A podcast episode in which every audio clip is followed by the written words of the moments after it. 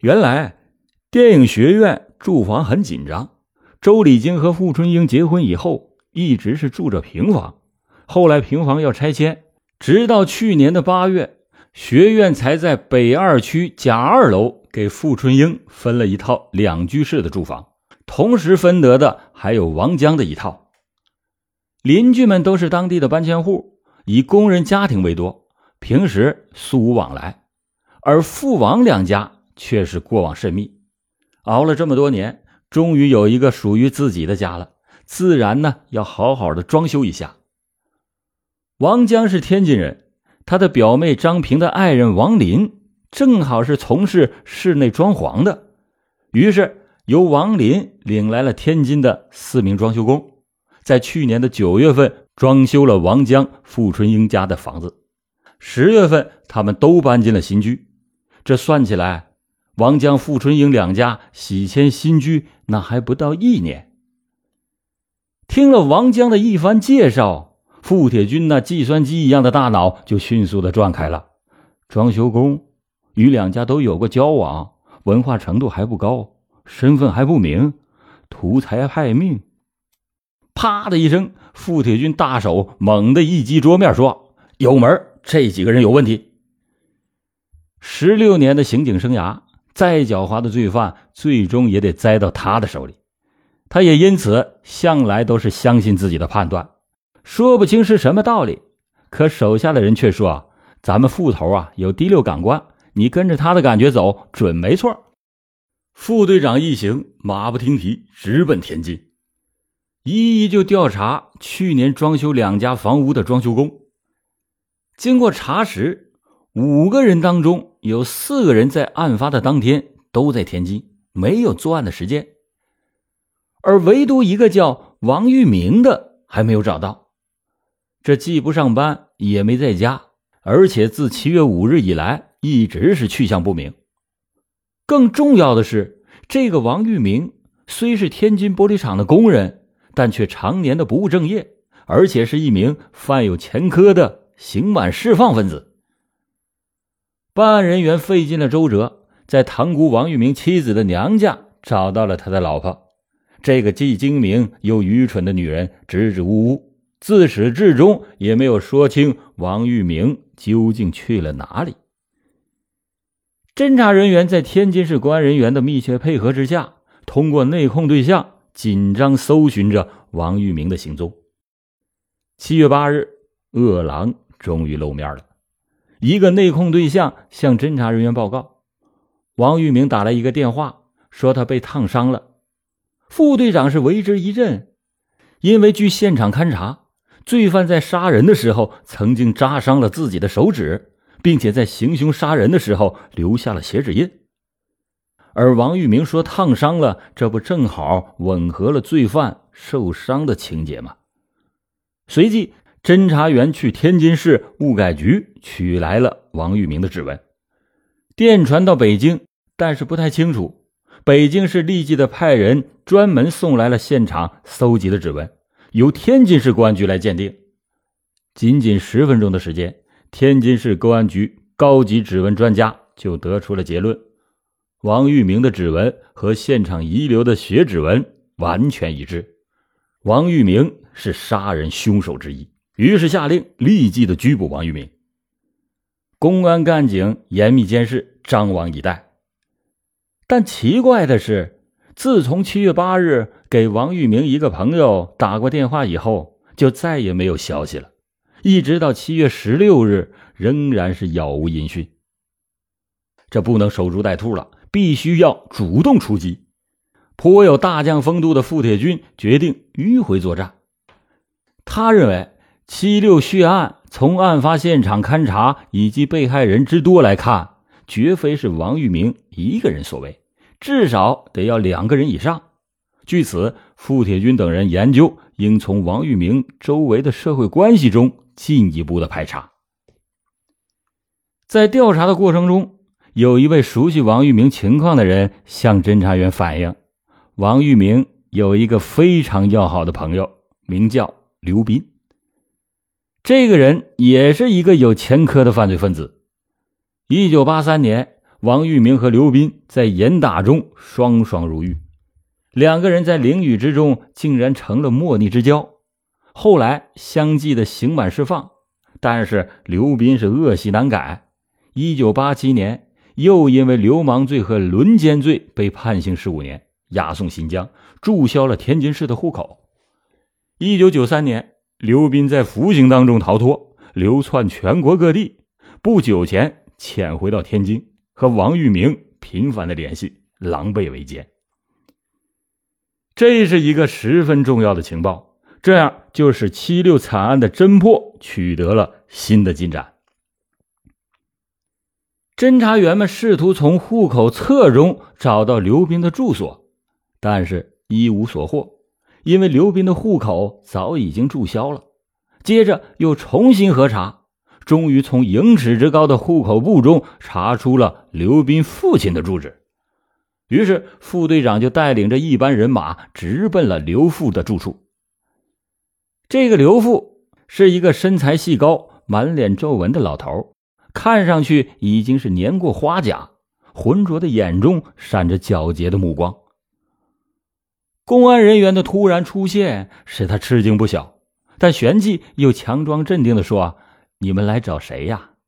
哦，我们是警察，找刘斌。副队长是单刀直入。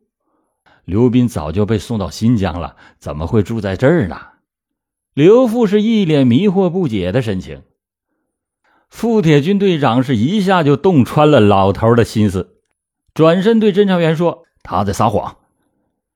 办了这么多年案子，什么谎言花招，那能逃得过副大队长的眼睛呢？可是。”这个老头为什么要撒谎呢？对，欲盖弥彰，越是说假话，就能越说明其中有鬼。副大队长他们就不再理会刘富，一脚就迈进了卧室，一眼就看见一个约莫二十七八岁的汉子躺在床上，满脸的横肉，眼露凶光，光着上身，赤裸的胸脯和双臂上纹满了奇形怪状的飞龙。副大队长就不觉一惊。手呢，就下意识的触了一下枪套，凭着直觉，这个人绝不是善茬。副队长就迅速的把刘富叫到一边，问他是谁。一丝不易觉察的慌乱掠过了老头的脸，但是稍纵即逝。啊，他是我的外甥。那个汉子自称是刘斌的弟弟，叫刘涛，这就和刘富的答话有着明显的矛盾。副大队长朝着侦查员们会意的点了点头，以不容商榷的口吻命令道：“说，你跟我们走一趟。”天津市公安局五处，自称刘涛的家伙，在干警们威严的目光逼视之下，如坐针毡。电风扇的速度已经是开到了最大，可他头上仍然是渗出了豆大的汗珠。你真的是刘涛吗？对方是默默无语。惊恐的目光扫了侦查员们一眼。你是刘斌，对不对？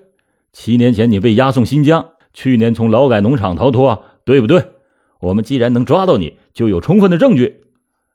你不要跟我们玩花招，老老实实交代你所犯下的罪行。兵不厌诈，侦查员们高超的审讯技巧是做贼心虚的罪犯心理防线很快的崩溃。哎。我知道，我这回是真完了。随着一声绝望的哀叹，这个作恶多端的歹徒终于是耷了下脑袋。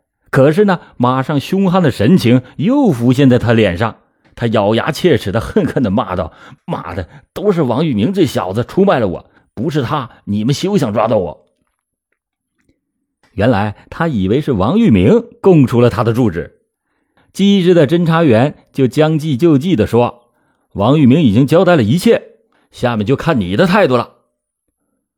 我交代，我交代。刘斌舔了舔发干的嘴唇，又说：“给我口水喝吧。”喝完以后，又贪婪的要了一杯水。接着，这个残暴的凶犯详细的交代了他伙同王玉明杀害傅春英、刘艳和王一诺的全部过程。此后，案情是真相大白。抓获王玉明的行动也做了全面的部署。干警们找到了王玉明的哥哥王林，向他晓以大义，希望他协助公安部门抓获罪犯。王林这个中年汉子做梦他也没有想到他的弟弟如此的残忍至极，更为王江、傅春英两家的惨剧而感到痛心。他表示一定要积极配合干警的工作，保证只要是见到了王玉明，一定送他归案。七月二十一日，王玉明终于有了消息，他用公用电话寻找王林，约他哥哥出来。王林当即就答应了。但是狡猾的王玉明似乎是有所防备，接连的更换了几个接头地点，最后才在一处偏静的小吃店的门口露了面。这一照面，王林就看出来王玉明一副失魂落魄的模样。王林说：“走吧，今天我请你吃饭，挑最好的药。”这兄弟俩是边吃边聊，王林就问王玉明：“这几天你到哪儿去了？”王玉明说：“我去云南了。”原来，王玉明、刘斌两个人做完案以后，逃回到天津，当晚就分了手。分手的时候，刘斌对王玉明说：“万一有风声，你就到昆明西山找我的一个朋友，他会帮助你的。”说完，就把他那位朋友的住址写给了王玉明。后来，王玉明预感到情况不妙，有家难归，便逃往到了昆明。找到了刘斌的那位朋友，谁知道刘斌离开昆明的时候偷走了朋友的大烟土。王玉明找来的时候，正好朋友已经是满腔怒火的无处发作，于是就把王玉明当成了刘斌的同伙，狠狠的揍了一顿。如果不是巡逻的武警赶来搭救，那小命可能早就丢了。说到这里，王玉明是破口大骂。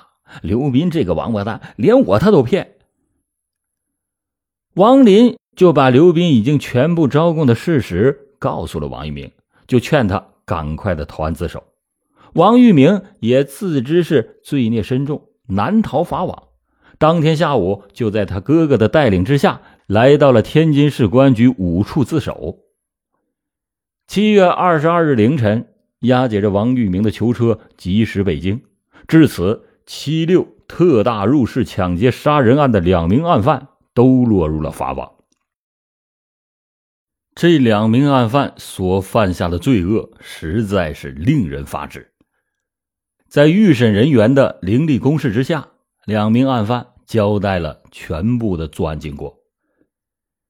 七月五日上午，从云南潜回天津的刘斌来到了王玉明的家中。王玉明有妻有儿。也是有正式工作，但是向来是游手好闲。这几天呢，正无所事事，百无聊赖。刘斌的到来使他颇为高兴。刘斌就神秘兮兮的对王玉明说：“我从云南回来，带回了一点大烟土，你帮我把货给销了，咱俩弄点钱花花。”王玉明想了一会儿说：“我认识的人大多都是拿工资的，他们买不起这玩意儿。不过……”我去年在北京给亲戚装房子的时候，看到那些人都挺有钱的，不知道他们要不要。这样，两个人就相约在第二天一起到北京。